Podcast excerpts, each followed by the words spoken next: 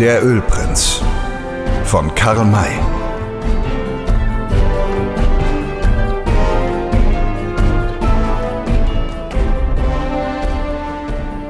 Wolf hörte, dass er es mit Deutschen zu tun hatte und grüßte hinter seinem Busch hervor.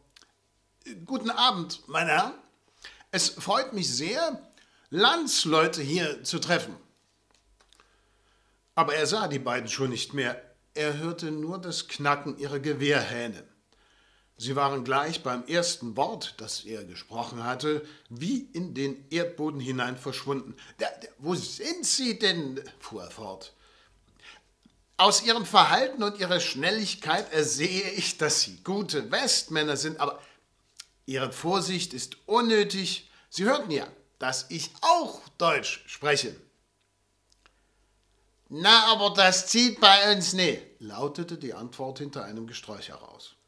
Es gibt märstenteils Schurken, die auch zuweilen Deutsch reden können. Ich bin aber wirklich Deutscher. Und zwar der Onkel von Adolf Wolf, ja, den Sie wohl kennen dürften. Alle Wetter! Na, das ist ja gut, dass wir einander nicht erschlossen haben. Kauern Sie doch nicht länger hinter dem Busch dort rum, sondern kommen Sie raus, Sie alter deutscher Napoleon. Äh, gern. Äh, vorher aber noch ein Wort. Es sind zwei Navajo-Krieger bei mir. Wie werden Sie sich zu ihnen verhalten? Na, so freundlich, als ob sie meine zwei ähnlichen Patenkinder wären. Die Navajos sind doch unsere Freunde. Gut, so kommen wir. Wolf trat mit den beiden Roten aus seinem Versteck hervor, und die beiden anderen tauchten auch wieder auf. Es wurden nur wenige Worte gewechselt, dann brach man rasch nach dem Lagerplatz auf. Als sie diesen erreichten, befanden sich nur die Auswanderer mit ihren Frauen und Kindern dort. Die anderen waren fortgegangen, um nach dem Kantor zu suchen. Na so was, wie benachrichtigen mir die denn nur? fragte Frank. Wir können sie doch nie holen, weil wir gar nicht wissen, wo sie stecken tun. Schießen Sie ein Gewehr ab, rief Wolf. Da werden Sie gleich kommen. Sie dürfen unbesorgt schießen, denn nun, da ich Ihr und unser Lager kenne, weiß ich sehr genau, dass wir nichts zu befürchten haben. Auf diesen Rat hin schoss Frank sein Gewehr ab und wirklich kehrten die Abwesenden in kurzer Zeit einer nach dem anderen zurück. Es lässt sich denken, wie entzückt Adolf Wolf war, als sein Oheim sich ihm zu erkennen gab. Es waren Augenblicke der Freude und der Rührung, an der auch die anderen alle herzlich Anteil nahmen. Zu einer längeren Aussprache zwischen Onkel und Neffen reichte die Zeit vorläufig nicht. Deshalb wendete sich Wolf, dem die Namen sämtlicher Anwesenden genannt wurden, bald darauf an den Bankier. Äh, ihr wurdet mir als Mr. Duncan aus Arkansas bezeichnet. Habt ihr nicht eine Ölquelle gekauft? Ja, nun leider ja. Sie ist aber keine Ölquelle. Ja, das dachte ich mir. Seid beschwindelt worden. Ja, und wie? Die drei Kerle sind uns entkommen. Ich hoffe aber, dass wir sie noch einholen werden. Hm, Wollt ihr einmal sehen, was dies hier ist? Er zog einen Gegenstand aus der Tasche und reichte ihn Duncan hin. Als dieser einen Blick darauf geworfen hatte, rief er in froher Überraschung. Hör, was sehe ich denn da? Das, das, das ist ja meine Unterschrift, die Anweisung, die ich in Grinleys Händen glaubte. Wolf erzählte kurz, wie er in den Besitz dieser Urkunde gekommen war. Und als er dann berichtete, dass Grinley, Butler und Poller wieder umgekehrt seien, fragte Sam Hawkins, ah, wollen die Kerle etwa hinter euch her, Mr. Wolf? Ja. Sie wollen eine Gelegenheit abwarten, um mich überfallen zu können und mir das Papier wieder wegzunehmen. Ja, so ist es, wenn ich mich nicht irre. Also soll ich Ihnen aber sagen, es wird Ihnen nicht gelingen. Werden sich dadurch nämlich in unsere Hände liefern, äh, äh, wenn ich mich nicht irre. Wo habt ihr eigentlich gelagert? Na, eine Viertelstunde von hier abwärts, von hier am anderen Ufer. Denkt ihr, dass sie euch nahe sind? Nein. Sie haben unserer Fährte nur so lange, als es Tag war, folgen können und dann mussten sie warten. Wir haben also einen guten Vorsprung vor Ihnen. Schön, so fangen wir sie morgen. Äh, äh, doch da fällt mir ein, wir haben noch nicht von Castitine gesprochen. Äh, wisst ihr, wo euer Kundschafter eigentlich steckt? Naja, es wurden zehn Kundschafter ausgesandt. Acht sind gefangen, die beiden übrigen aber wurden von den Joras ermordet. Ah, das vermutet ihr. Nein, wir vermuten es nicht bloß, sondern wir wissen es. Äh, von dem Ölprinzen. Der also hat euch das gesagt. Und ihr habt ihm geglaubt? Wolf sah Sam forschend in das Gesicht und meinte dann, weshalb fragt ihr so eigentümlich? Will ich euch sagen, die Nioas haben eure Speer nicht getötet, sondern der Ölprinz, wenn ich mich nicht irre. der Ölprinz? wiederholte Wolf ungläubig. Na, wer hat euch das denn weiß gemacht?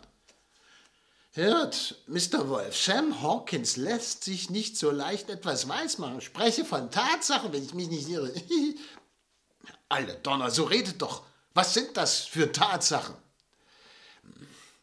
Castitine beschlich den Häuptling der Nioras so vortrefflich, dass dieser unbedingt in seine Hände fallen musste. Da aber kein anderer, ein ganz Unbeteiligter, dann noch dazu kam, dazu schoss und ihm seine Gefährten hinterrücks ermordete. Und dieser Mörder soll. Es soll der Ölprinz gewesen sein. Beweist es mir. Beweist es mir. Na, nichts leichter als das.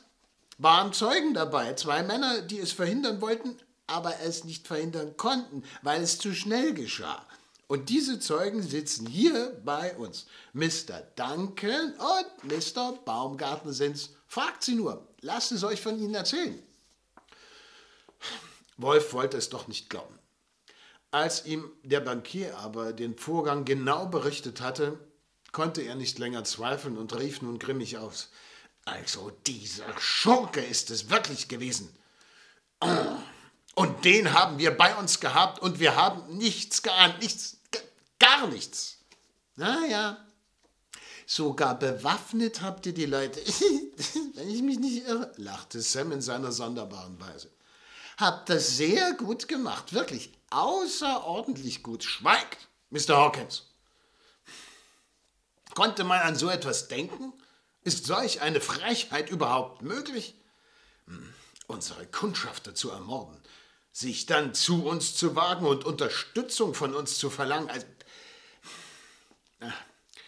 aber wir jagen ihnen nach und ruhen nicht eher, als bis wir ihn erwischen.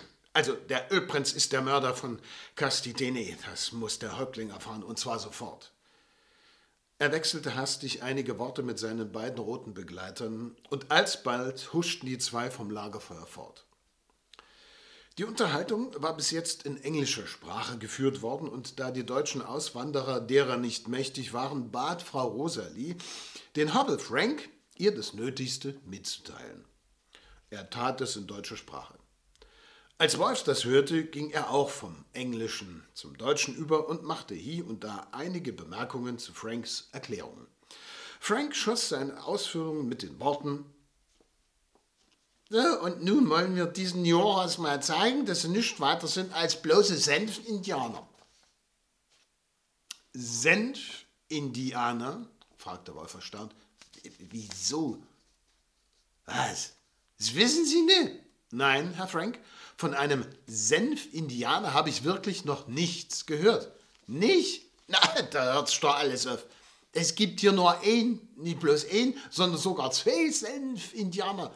Und die kennen Sie nie wirklich? Nein. Was, weder den Alten noch den Jungen? Nein. Wo leben denn diese Senf-Indianer? Das tut ja gar nichts zur Sache. Das genügt für Sie zu wissen, dass die in Washington beim großen weißen Vater gewesen sind. Also hier, Sie wissen vielleicht, wer mit den Worten gemeint ist, oder? ja, die Indianer pflegen den Präsidenten der Vereinigten Staaten so zu nennen. Ja, genau. So, und wie ich höre, sind Sie doch nicht ganz ohne Anlage zur Wissenschaft. Also, Die beiden Indianer waren von ihrem Stamme nach Washington gesandt worden, um dem großen weißen Vater einige Wünsche des Stammes vorzutragen. Und als Gesandtschaft mussten sie nobel und rücksichtsvoll behandelt werden und darum hat man sie zum Abendessen beim Präsidenten eingeladen. Die saßen da so nebeneinander, ganz unten an der Tafel, die fast zusammenbrach vor Flaschen, Schüsseln, Tellern, die drauf standen. Da gab es Speisen, die die im Leben noch nie gesehen haben, noch viel weniger gegessen hatten. Dabei lagen auch die Messer, die Gabel und die Löffel und sie mussten Acht geben, wie sie sich dabei zu benehmen hatten. Da raunte der Alte dem Jungen listig zu. Hier, mein junger Bruder, mag mit mir aufpassen, wovon die Weisen am wenigsten nehmen. Und das ist die teuerste und köstlichste Speise. Und da, da lang mir dicht zu. Die gaben also Acht und bemerkten, das am allerwenigsten genommen wurde von einer braunen Speise, die auf silbernen Untersetzern in kleinen Feingläsern steckte. In jedem Gläschen gab es auch einen kleinen Löffel aus Schildkrötenschale. Da meinte der Alte wieder zu dem Jungen, hier, in den Gläsern befindet sich das teuerste und köstlichste Gericht. Mein junger Bruder kann ja so ein Glas mit seiner Hand erreichen. Er mag sich zuerst von der Speise was nehmen. Der junge Indianer zog sich das Glas ran und nahm einen gehäuften Löffel voll und rasch drauf gleich noch einen zweiten. Dabei blickte er sich um, ob man mal auch was gemerkt hatte, dass er gleich zwei Löffel voll genommen hatte. Okay, Mensch, guckte her. Erst nun begann er, die köstliche Speise mit der Zunge zu zerdrücken. Und der Alte sah ihm dabei voller Spannung ins Gesicht.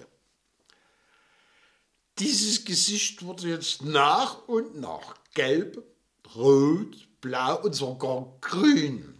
Aber es blieb starr und unbewegt, denn der Indianer darf ja selbst bei ärgsten Schmerzen nicht mit der Wimper zucken. Die Augen wurden starr, immer starrer und fingen an zu tränen, bis das Wasser stromweise über die Backen runterlief. Da machte der junge Insman einen fürchterlichen Todesmutschen Schluck und nun der wurde Senf. Und es wurde ihm wieder besser. Nur, dass das Wasser immer noch in Ström aus den Ohren lief. Darum fragte der alte Insman neugierig, warum weint mein junger Bruder? Dieser hätte um alles in der Welt nicht eingestanden, dass dem die köstliche Speise so auf die Nerven und ans Leben gegangen ist. Drum antwortete der ich dachte eben dran, dass mein Vater vor fünf Jahren im Mississippi ertrunken ist. Drum weine ich. Bei den Worten schob er dem Alten das Glas hin. Der hatte gesehen, wie schlau sein junger Bruder gewesen war, machte es auch so. Er schlob sich schnell hintereinander zwei volle Löffel in den Mund, klappte ihn dann rasch zu. Aber dann ging mit eben mal die Lippen wieder auseinander und klappte auf und zu, auf und zu, wie bei einem Karpfen, der keine Luft bekommen kann. Oder wie wenn man einen brennenden heißen Bissen in den Mund gesteckt hat und doch nicht wieder rausnehmen kann. Also dann zog es dem Alten die Stirnhaut in die Höhe und in der Gurgel quirlte der höchst verdächtige Lärm. Die Farbe seines Gesichts veränderte sich wie bei einem Chamäleon. Der Schweiß sickerte aus allen Bohren, die Ohren wurden rot und füllten sich mit einem See von Tränen der bald überlief und seine Fluten über die Backen her niedergoss. Das sah der Junge und fragte den Mitleidsch, ja, warum hält denn mein roter Bruder? Da schluckte der mit in Aufbietung aller seiner Willenskraft den Senf runter, holte tief Luft und stöhnend, atemsuchend antwortete er, ich meine darüber, dass du damals vor fünf Jahren nicht auch klein mit ersoffen bist. So, Herr Wolf, und das ist die berühmte Geschichte von den zwei Senfindianern, die Sie noch nicht kennen. Ein allgemeines Gelächter war die Folge dieses Berichtes. Ein Gelächter, in das Frank selbst kräftig einstimmte und das bei der nächtlichen Stille rundum wohl eine Viertelstunde weit zu hören war. Da erschallte vom Wasser her eine Stimme. Weshalb lachen die Bleichgesichter so laut? Jeder Baum kann einen Feind verbergen, wenn man nicht daheim in seinem Zelt ist. Es war Nizas Ini mit dem Kantor und einigen seiner besten Krieger. Auch seine Wasses Quor brachte er mit, weil die Boten wohl berichtet hatten, dass hier auch Frauen seien.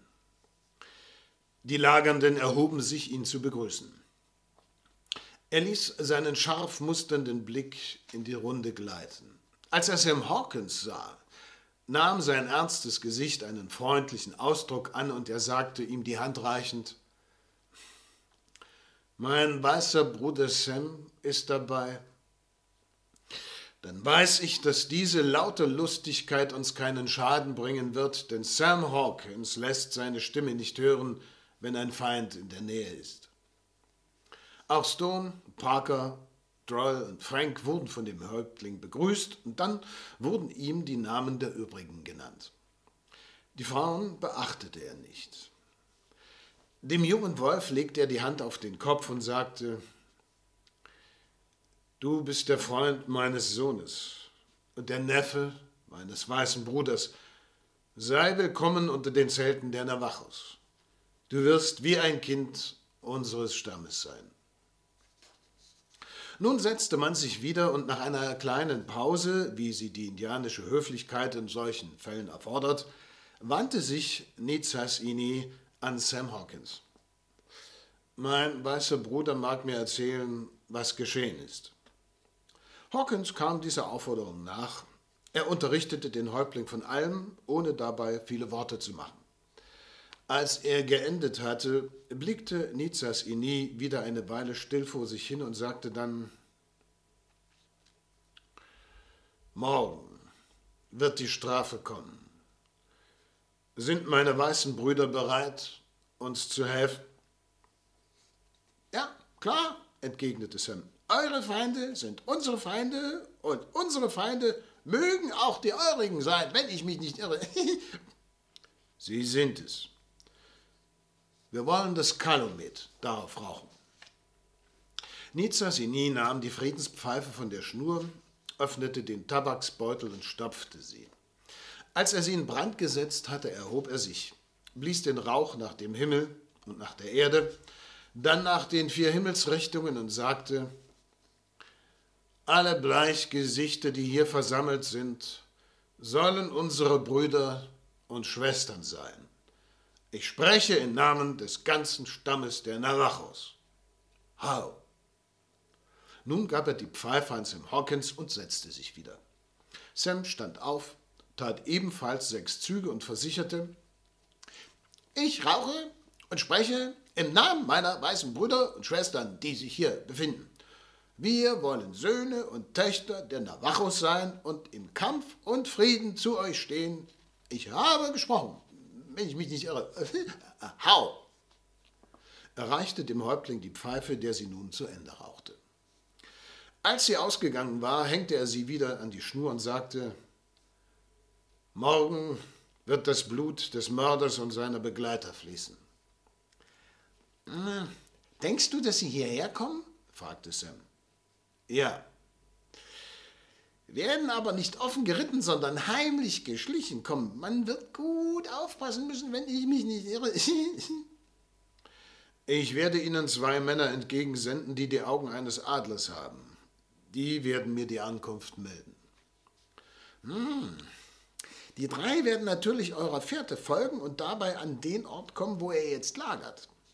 Braucht ihn nur zu verlassen und euch in der Nähe zu verstecken, so müssen sie in eure Hände fallen. Mein Bruder hat richtig gesprochen, aber ich werde Ihnen die beiden Späher trotzdem entgegenschicken, damit Sie mir ganz sicher sind und ich Sie auf alle Fälle ergreife. Aber wenn du nun nicht Zeit dazu hast? Wer könnte mich hindern? Die Nioras. Die werden mich nicht hindern sondern mir im Gegenteil förderlich sein. Sie sind nach unserem Lager. Sie finden es verlassen und werden uns folgen. Sie haben also die Mörder vor sich, die wir hinter uns haben, sie bringen uns sie zugetrieben. Na, Old Shatterhand scheint anderer Ansicht zu sein. Und doch ist er fort, um uns zu warnen? Na, hat das vielleicht nur vorgeschützt, um nicht das Richtige sagen zu müssen. Der Häuptling dachte einige Augenblicke nach und fragte dann aber mit unterdrückter Stimme, da ihn sein Scharfsinn das Richtige ahnen ließ, Glaubt er vielleicht, dass die Nioras nicht geradewegs nach unserem Lager sind?